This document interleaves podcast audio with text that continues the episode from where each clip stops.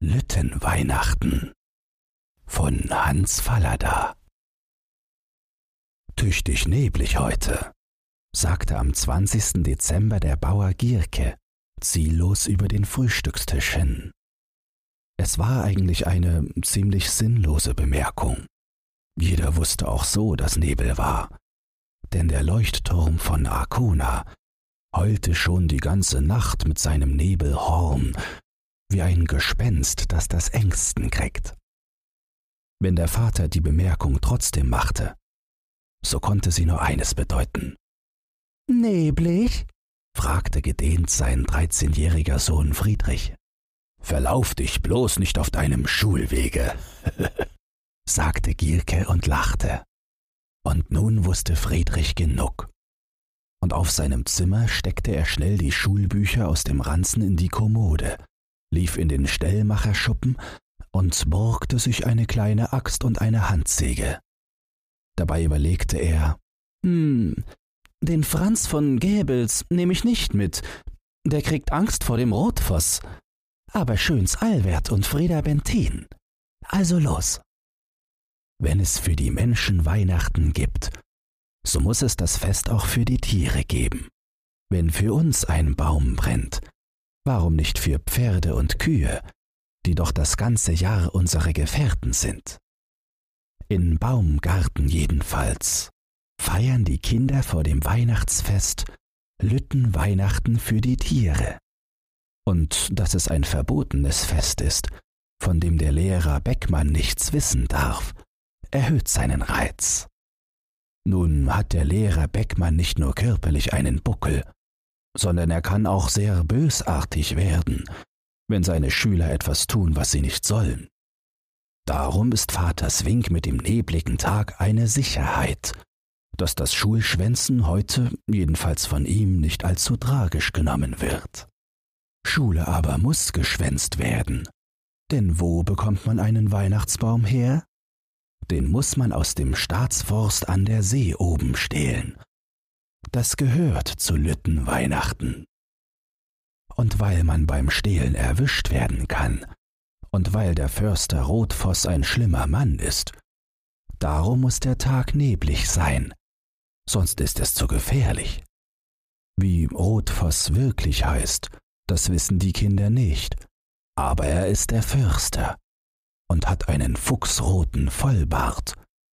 Darum heißt er Rotfoss. Von ihm reden sie, als sie alle drei etwas aufgeregt über die Feldreine der See entgegenlaufen. Schöns Allwert weiß von einem Knecht, den hat Rotfoss an einen Baum gebunden und so lange mit der gestohlenen Fichte geschlagen, bis keine Nadeln mehr daran saßen. Und Frieda weiß bestimmt, dass er zwei Mädchen einen ganzen Tag lang im Holzschauer eingesperrt hat Erst als Heiligabend vorbei war, ließ er sie wieder laufen. Sicher ist, sie gehen zu einem großen Abenteuer, und dass der Nebel so dick ist, dass man keine drei Meter weit sehen kann, macht alles noch viel geheimnisvoller. Zuerst ist es ja sehr einfach. Die Reine auf der Baumgartener Feldmark kennen Sie. Das ist Rotspracks Winterweizen. Und dies ist die Lehmkuhle, aus der Müller Tim sein Vieh sommers drängt. Aber sie laufen weiter, immer weiter. Sieben Kilometer sind es gut bis an die See.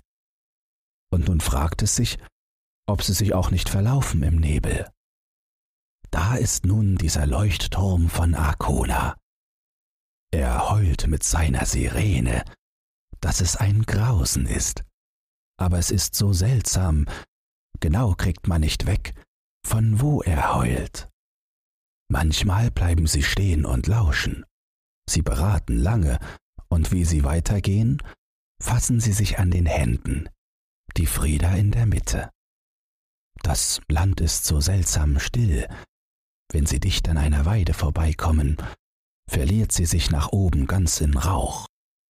Es tropft sachte von ihren Ästen, Tausend Tropfen sitzen überall. Nein, die See kann man noch nicht hören. Vielleicht ist sie ganz glatt. Man weiß es nicht. Heute ist Windstille. Plötzlich bellt ein Hund in der Nähe. Sie stehen still, und als sie dann zehn Schritte weitergehen, stoßen sie an eine Scheunenwand. Wo sie hineingeraten sind, machen sie aus, als sie um die Ecke spähen. Das ist Nagels Hof. Sie erkennen ihn an den bunten Glaskugeln im Garten. Sie sind zu weit rechts. Sie laufen direkt auf den Leuchtturm zu. Und dahin dürfen sie nicht. Da ist kein Wald. Da ist nur die steile, kahle Kreideküste. Sie stehen noch eine Weile vor dem Haus. Auf dem Hof klappert einer mit Eimern. Und ein Knecht pfeift im Stall. Es ist so heimlich. Kein Mensch kann sie sehen. Das große Haus vor ihnen ist ja nur wie ein Schattenriss. Sie laufen weiter, immer nach links, denn nun müssen sie auch vermeiden, zum alten Schulhaus zu kommen. Das wäre schlimm. Das alte Schulhaus ist gar kein Schulhaus mehr. Was soll hier in der Gegend ein Schulhaus, wo keine Menschen leben? Nur die paar weit verstreuten Höfe. Das Schulhaus besteht nur aus runtergebrannten Grundmauern, längst verwachsen, verfallen. Aber im Sommer blüht hier herrlicher Flieder. Nur, dass ihn keiner pflückt, denn dies ist ein böser Platz. Der letzte Schullehrer hat das Haus abgebrannt und sich aufgehängt. Friedrich Gierke will es nicht wahrhaben. Sein Vater hat gesagt, das ist Quatsch. Ein alten Teilhaus ist es mal gewesen. Und es ist gar nicht abgebrannt, sondern es hat leer gestanden, bis es verfiel. Darüber geraten die Kinder in großen Streit. Ja, und das nächste, dem sie nun begegnen, ist gerade dies alte Haus. Mitten in ihrer Streiterei laufen sie gerade darauf zu. Ein Wunder ist es in diesem Nebel. Die Jungen können's nicht lassen, drinnen ein bisschen zu stöbern. Sie suchen etwas Verbranntes. Frieda steht abseits auf dem Feldrain und lockt mit ihrer hellen Stimme. Ganz nah, wie schräg über ihnen, heult der Turm. Es ist so schlimm anzuhören. Es setzt so langsam ein und schwillt und schwillt, und man denkt, der Ton kann gar nicht mehr voller werden, aber er nimmt immer mehr zu, bis das Herz sich ängstigt und der Atem nicht mehr will. Man darf nicht so hinhören. Jetzt sind es höchstens noch zwanzig Minuten bis zum Wald. Albert weiß sogar, was sie hier finden. Erst einen Streifen hoher Kiefern, dann Fichten, große und kleine, eine ganze Wildnis, gerade was sie brauchen. Und dann kommen die Dünen, und dann die See. Ja, nun beraten sie, während sie über einen Sturzacker wandern. Erst der Baum oder erst die See?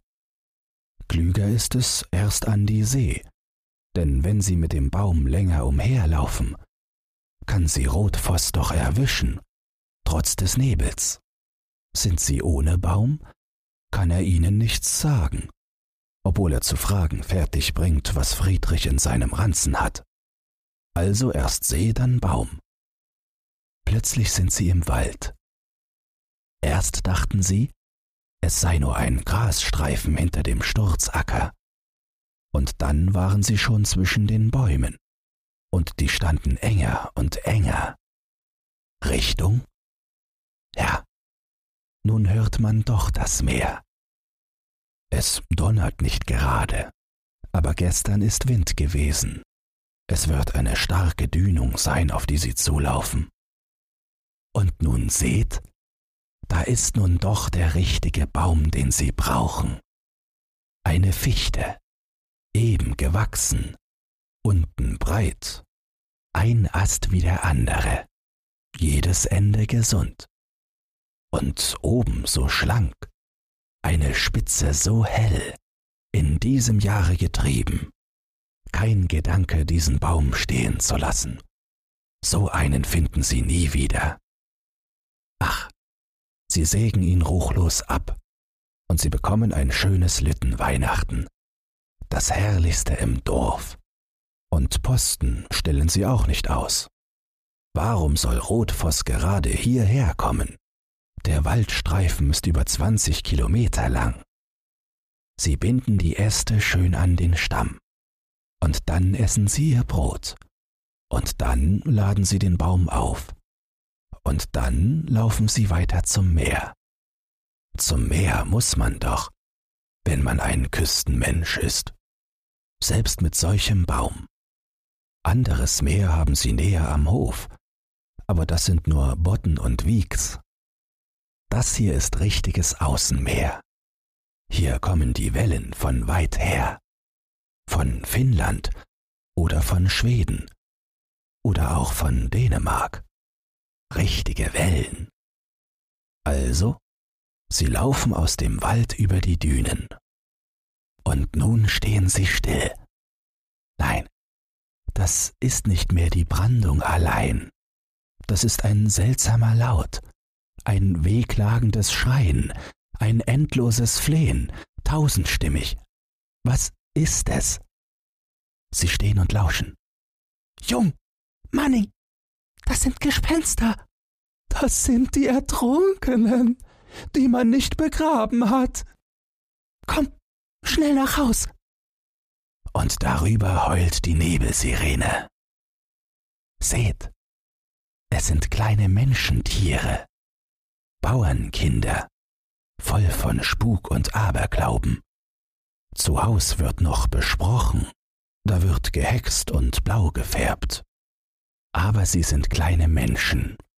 Sie laden ihren Baum wieder auf und warten doch durch den Dünensand dem klagenden Geschrei entgegen, bis sie auf der letzten Höhe stehen und und was sie sehen, ist ein Stück Strand, ein Stück Meer. Hier über dem Wasser weht es ein wenig. Der Nebel zieht in Fetzen, schließt sich, öffnet den Ausblick.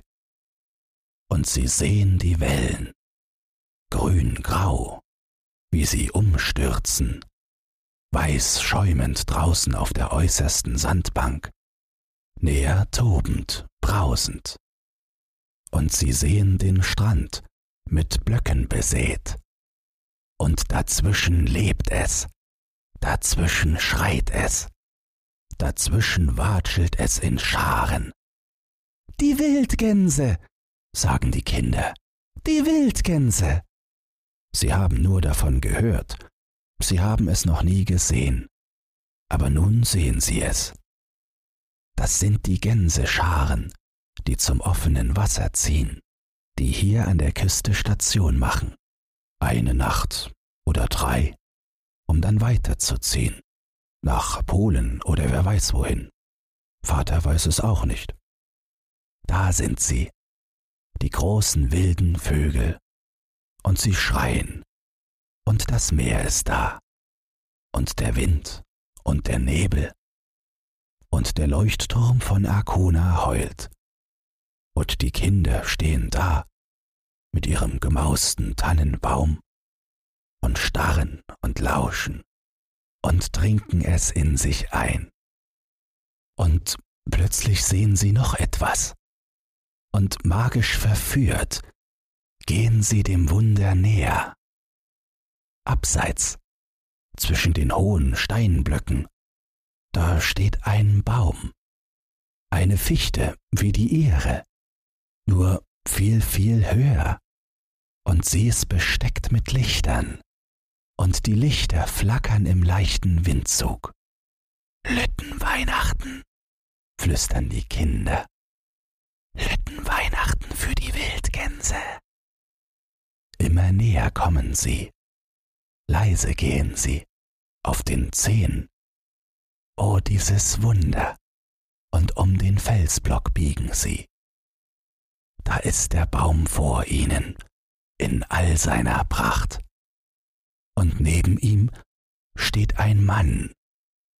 die Büchse über der Schulter, ein roter Vollbart. Ihr Schweinskerls, sagt der Förster, als er die drei mit der Fichte sieht. Und dann schweigt er. Und auch die Kinder sagen nichts. Sie stehen und starren. Es sind kleine Bauerngesichter. Sommersprossig, selbst jetzt im Winter, mit derben Nasen und einem festen Kinn. Es sind Augen, die was in sich reinsehen.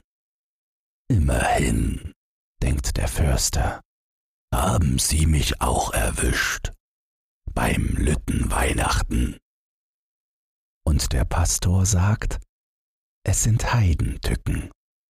Aber was soll man denn machen, wenn die Gänse so schreien und der Nebel so dick ist und die Welt so eng und so weit und Weihnachten vor der Tür?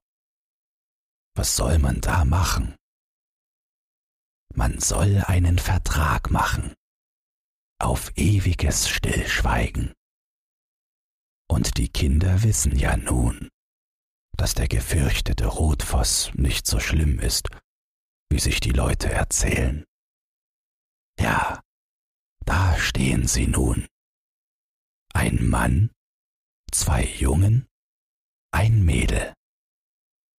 Die Kerzen flackern am Baum, und ab und zu geht auch eine aus. Die Gänse schreien, und das Meer braust und rauscht. Die Sirene heult. Da stehen sie. Es ist eine Art Versöhnungsfest, sogar auf die Tiere erstreckt. Es ist Lüttenweihnachten. Man kann es feiern, wo man will. Am Strande auch.